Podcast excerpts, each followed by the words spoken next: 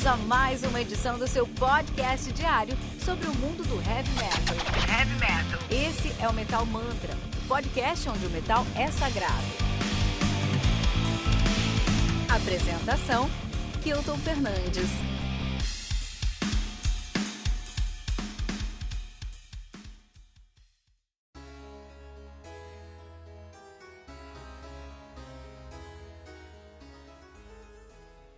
Meta do Cult of Lilith, álbum lançado no dia 4 de setembro de 2020 pela Metal Blade Records, álbum que conta com 8 músicas, totalizando 36 minutos de play, cara. Talvez esse review seja mais, mais, mais longo do que o álbum dos caras. Os caras fazem um tech death melódico, né? Um tech melodic death metal. Os caras são de Reykjavik, na Islândia, né? Nativa aí desde 2015.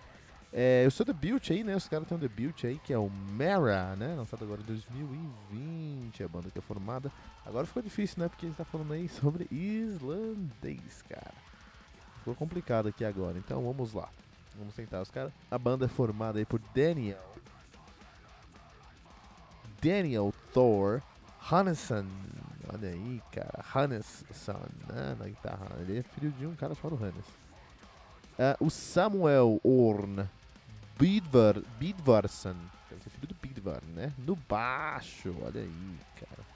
Kjartan Hardarson, na bateria desse filho do Hardar, né? Temos aí o Christian Johan Juliusson na guitarra também, né? É, filho do Julius e o Mário Infantes, que é o vocalista. Interessante, uma inteira é islandesa mesmo, por causa dos nomes, dá pra saber que todos os nomes islandeses terminam com som, né? O nome do pai e som, e todos os nomes islandeses de meninas terminam com o nome do pai, Dotter. Olha aí, que maluquice. E o vocalista é espanhol, né? Espanhol. O Mário Infantes é espanhol, cara. Muito legal, Cult of Luna muito bom aqui no Metal Mantra, né? Os caras fazem um tech death melódico islandês. Então é um death metal, só que é tech death melódico death metal, né? É, e é islandês, cara. E cara, como eu gosto da Islândia, cara. Eu nunca fui pra Islândia, mas sou apaixonado por esse país. Inclusive, eu vou recomendar duas coisas. Primeiro, grande coisa lá do nosso amigo Gui Baldi, né? O guia completo da Islândia, é um podcast muito interessante. Vai falar sobre, muito sobre a Islândia. Aprendi muito sobre a Islândia nesse podcast. E uma série que eu gosto muito, o Trapped. A Trapped, que é uma série aí, tá na Netflix, cara. Uma série muito legal, hein? Eu gosto muito, né? Corre atrás que vale super a pena aí. Mas, mas vamos falar sobre duas tags hoje. A primeira é o Death islandês. Então a primeira, quero, a primeira tag que eu quero falar é sobre o, te, o Death islandês mesmo. Né? Vamos começar aí falando do Beneath, cara. Beneath, que é uma banda de Reykjavik na Islândia. Os caras fazem um brutal tech death metal. Tem três álbuns lançados. Eu quero recomendar aí o álbum de 2014, The Baron Throne. Aí, muito interessante, cara. Muito legal, né? A banda que é formada por Johan Ingel, Sigdu, Sig, Sigdu Sigurdsson na guitarra, Unar Sigurdsson na guitarra, não sei se é irmão, porque é, tem muito Sigurdsson na, da, da, Islândia, né? Na verdade, os nomes são muito parecidos na Islândia, por causa disso, né? Olha aí, no vocal nós temos o Benedict Nathanael Bjornason, Bjarnason, né? E o Magnus Holdor Paulson. Interessante, cara. Esse aí é o nosso querido uh, Beneath, né? uma das maiores bandas aí de, uh, de death metal mesmo da Islândia. Temos o Shrine, que é o Shrine, né? Que é o Shrine com Z. caras também são de Reykjavik, os caras fazem no death com muitas influências de black metal, os caras são estão na ativa desde 2014, né? E o, vou recomendar aqui o debut dos caras, que é o Anorteta de 2016, a banda que é formada aí por Evar no baixo, Bjorn na guitarra, Nokvi na guitarra e no vocal, e Tumi na bateria. Então é mais interessante. Legal que a gente às vezes não nota, mas a Islândia é sim, cara, a Islândia é sim um país da Escandinávia. A Escandinávia é formada por, por Suécia, Finlândia, Dinamarca, Noruega e Islândia, cara. A Islândia também é um país da, da Escandinávia, às vezes a gente não lembra. Quero também, aí o, recomendar também o Nexion, né? O Nexion, que é uma banda de black death metal, de Reykjavik, também na atividade de 2016. Quero recomendar aí o debut dos caras, o Seven Oracles, que é uma banda muito, muito agressiva, cara. Se você gosta de pauladas, tem que escutar o Nexion. Vale muito a pena e é banda que é formada também por Kari Paulson na, na, no baixo Johannes, Johannes Maris Marasson na guitarra Oscar Run, Runarsson na guitarra Josh Rude no vocal e Sigdur Jacobsen, Jacobsen né? o, o o Joshua Royd, que é americano, né? Ele é americano aí. E veio, foi pra Islândia, tocou na Islândia, cara. Interessante. Ele fez muito bem de morar na Islândia, cara. Todo mundo deveria morar na Islândia. A Islândia é um país muito interessante aí.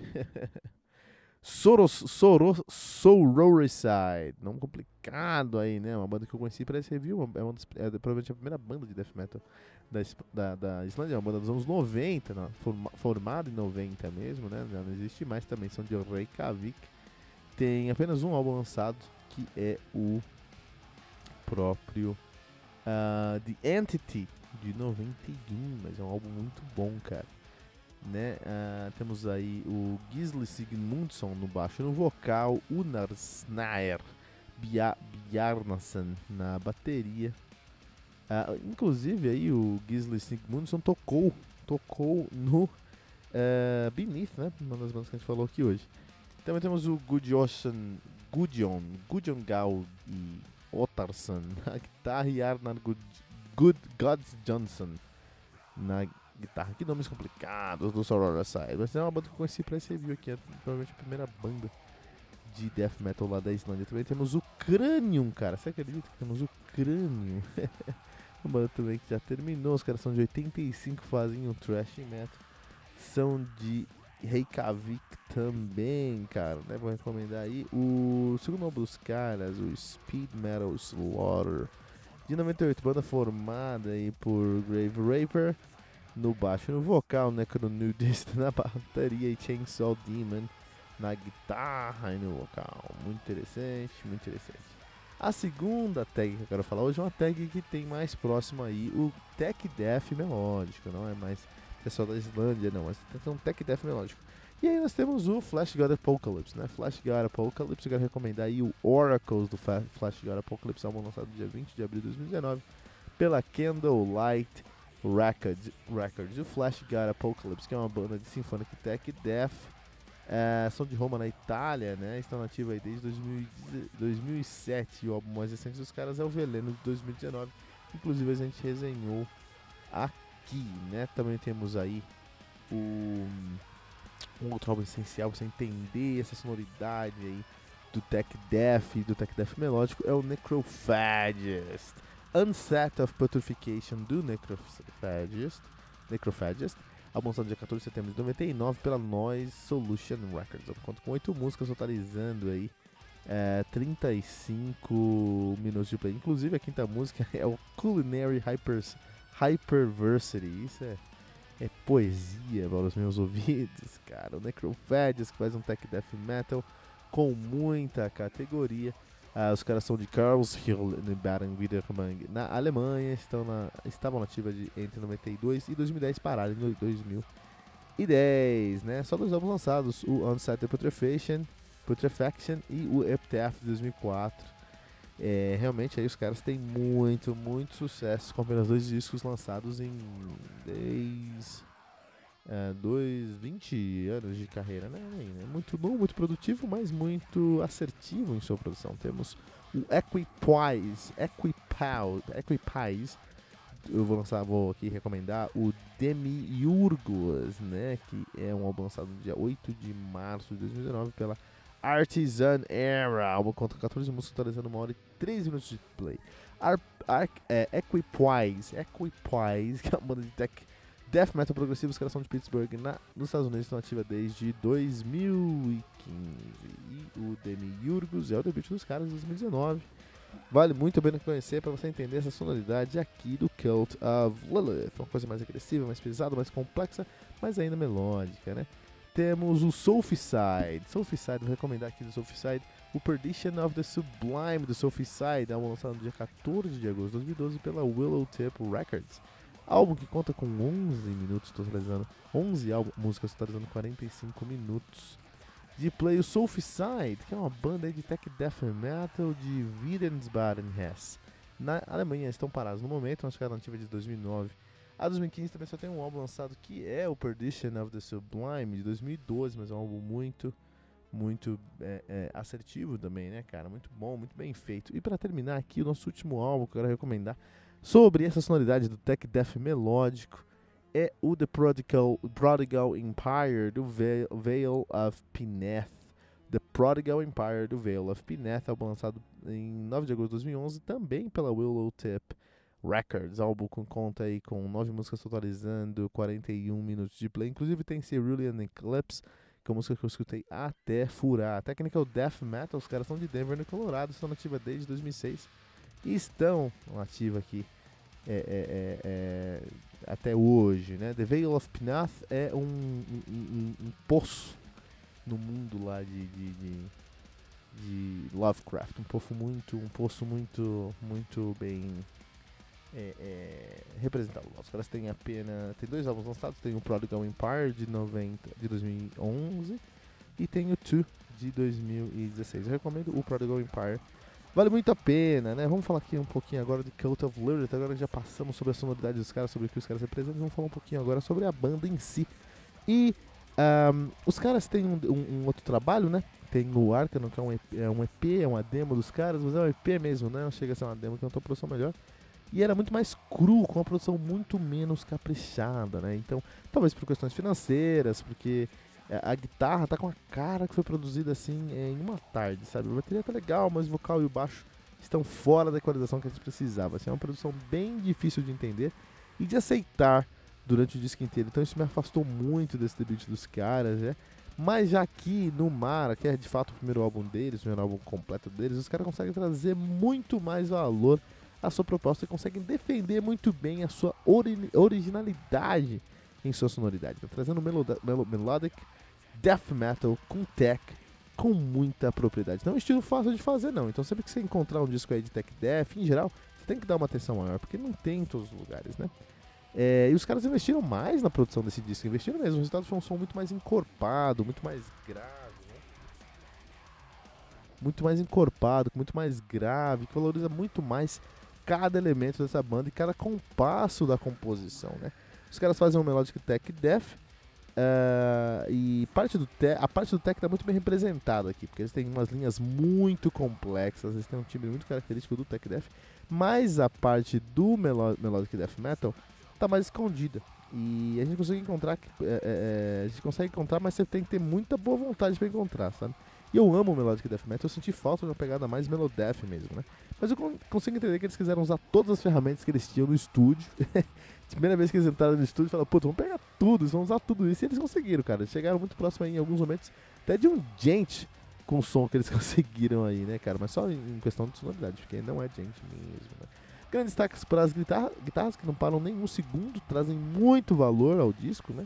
Com riffs muito bem pensados, muita síncopa, muito palmilton. É, é, é, muita personalidade, cara. Então as guitarras funcionam muito bem, mas o grande destaque é o baixo, cara. O baixo desse álbum é algo que você vai lembrar pro resto do ano, cara. É, porque o baixo nunca para. Ele não para nunca, não para nunca. Ele tá sempre fazendo uma nova linha, colando alguma coisa, trazendo algum detalhe pro som dos caras. E nesse ele agrega muito, muito valor aí ao Mara do Cult of Lilith. De fato, o baixo lembra muito aí o baixo do Opeth do Martin Mendes e o baixo do Death, com muita coisa fora da caixa mesmo aí, né? Um grande álbum para quem é baixista, um grande, mas um grande álbum mesmo para quem é baixista. Inclusive na, na, na música Purple, Purple, Tide, né? Tem um, um, vídeo que a gente vai falar sobre ele um pouquinho mais tarde aí. Mas tem um solo de piano de Rhodes, cara. Eu achei, puta, muito tempo que eu não escutava um solo de piano de Rhodes, especialmente tempo que não tá aqui Def. Achei muito ousado, acho que eles acertaram aí em cheio, né? Quero também destacar a, a quantidade de riff zica por metro quadrado que esses caras fazem. Minha nossa, cara. Pra guitarrista, esse disco aqui é equivalente a uns 3 anos de faculdade, cara. Porque é muito riff, é muita convenção, é muita qualidade, cara. É um álbum muito, muito bem escritos, né? Então olha só, os caras tiveram a chance de fazer um disco e resolverem as pendências que eles deixaram abertas lá na, na, no, no, primeiro EP deles. É, é, no, no, primeiro EP deles eles encontraram uma barreira que foi a barreira da produção, mas nesse disco eles tiveram a chance de entrar com tempo e com recurso no estúdio. E o resultado é o melhor que eles poderiam entregar no contexto. Super, super é, é, é, é bem feito e os caras conseguiram trazer um, um, mais resultados do que desafios, de, de fato, né? Os mesmos críticos que pontuaram os erros e dificuldades do Arcanon lá, eles precisam salientar agora os acertos e as qualidades do Mara, cara. Poucas bandas têm essa segunda chance e os caras precisam se aproveitar da boa vontade da crítica especializada aí, né? Muito, muito interessante. A produção realmente desse álbum aqui é algo impressionante. É porque você tenta criar um som mais guitarrocêntrico. Claro, mas o baixista, o nosso senhor Samuel Orne Buvar, Bod, Bodvarsson, que não é complicado, ele não deixa, cara. Ele sempre encontra um jeito de trazer uma linha dele na música, assim, né? De fazer o som dele saltar os olhos, de fazer uma história no metal islandês. Ele falou: é hoje que eu me consagro, é hoje que eu se consagro, na verdade. E, se consagra, e me consagrou mesmo, né? Então o disco vive essa disputa saudável aí do baixo se matando para fazer linhas intermináveis, geniais e a guitarra que tenta fritar cada fibra de matéria orgânica que você encontrar aí nesse disco, cara. Quem ganhou é ouvinte, né? Que tem um caos musical muito bem organizado e contido em si mesmo. Eu não faço ideia como os caras escreveram esse, esse, esse disco. Eu queria muito ser uma mosca pra estar tá lá e ver isso. E falar pra você, eu não mudaria nada. Eu não mudaria nada das escolhas dos caras aqui, né? É, todas as músicas têm uma camada na sua cara aí de guitarras incendiárias. Depois tem uma camada de um baixo muito fora da caixa, geralmente experimentando com arpejo. E depois tem uma camada de uma bateria muito consistente também, muito marcada pelo tempo e com uma execução invejável. É realmente um excelente disco. Só que é um disco assim, é de tech death no final do dia, é menor de tech death, mas é de tech death. Então a gente espera mais gordura, a gente não espera uma síntese tão forte aí de um álbum de tech death. Mas o Cult of Lilith conseguiu até enxugar essa gordura aí, cara na produção. De fato, o Mar é um exemplo de um disco beneficiado pela produção.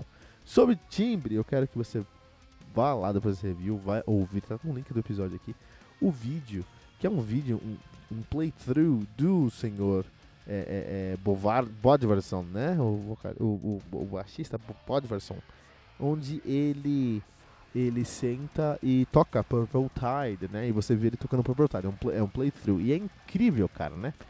É, o timbre do baixo, cara, é um, é um timbre muito comum ao timbre do Tech Death. Não é sujo, tem peso, é encorpado, tem uma pegada mais definida. Mas ele, esse cara aqui, ele, ele é fora da caixa mesmo. Esse cara aqui é fora da caixa, porque ele, ele tem um dedo muito definido, né? Significa que o captador mais próximo da ponte não é o captador do principal desse baixo. Provavelmente ele toca em cima do segundo captador, o captador que estava próximo do braço do instrumento, né? E, e, eu fui ver o clipe, você vai ver o clipe também, vê esse vídeo aí, não, o clipe é um vídeo, tá aqui na nossa descrição, né?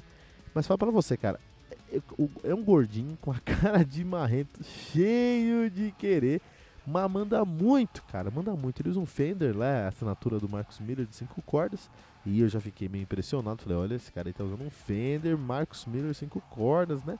Não é um baixo que qualquer um pode usar. Um calibre mais pesado, deve estar usando uma coisa de ponto .50, né? Que é o calibre que eu uso também, mas é um calibre, um calibre que, que facilita nas notas mais lentas te dá mais corpo, mas é mais pesado pra você tocar rápido mesmo, né? Mas ele sabe disso, até ele, ele faz alguns truques que a gente falar daqui a pouquinho. E é interessante que ele gravou na introdução de Purple Tide dois baixos, um baixo ali colando com a guitarra e um baixo colando com o, uh, o teclado. Isso é muito interessante, cara. Quem coloca dois baixos numa, no, no, no, numa, numa música é o Steve Harris, né? Então, moral, o cara teve moral aí, né? É, ele se vale de todo e qualquer arpejo que ele pode conseguir colocar com uma trilha de aberto em slide. É muito interessante isso, porque ele faz um arpejo, é, faz lá, sei lá, um, um tônica, terça, tônica, terça e quinta, que seja, só que aí ele coloca um slide e pega a tônica, terça e quinta da oitava aí, né? Que seria aí no caso a oitava, décima terceira, décima primeira e décima terceira. Ele faz isso o tempo inteiro, cara. Então isso virou uma assinatura dele eu reconheceria essa sonoridade dele, cara.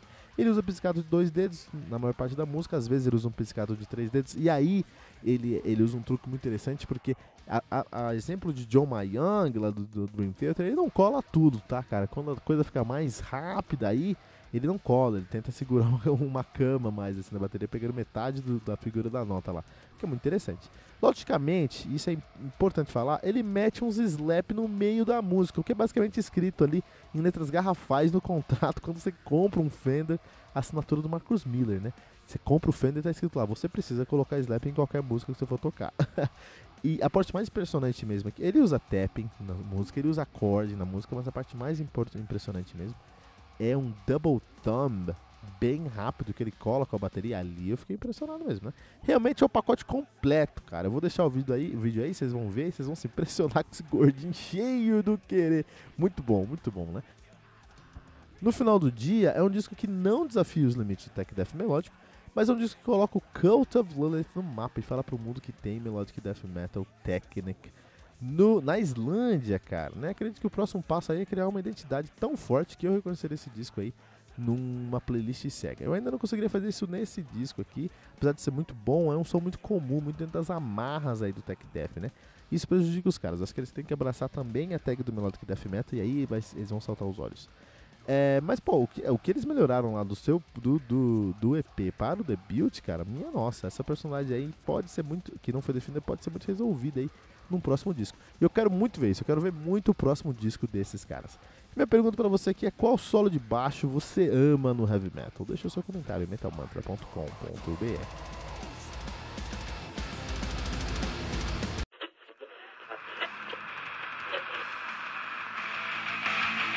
E ficamos por aqui com mais uma edição do seu podcast diário sobre o mundo do heavy metal. Esse é o Metal Mantra, o podcast onde o metal é sagrado. Não esqueça de deixar seu comentário no nosso site metalmantra.com.br.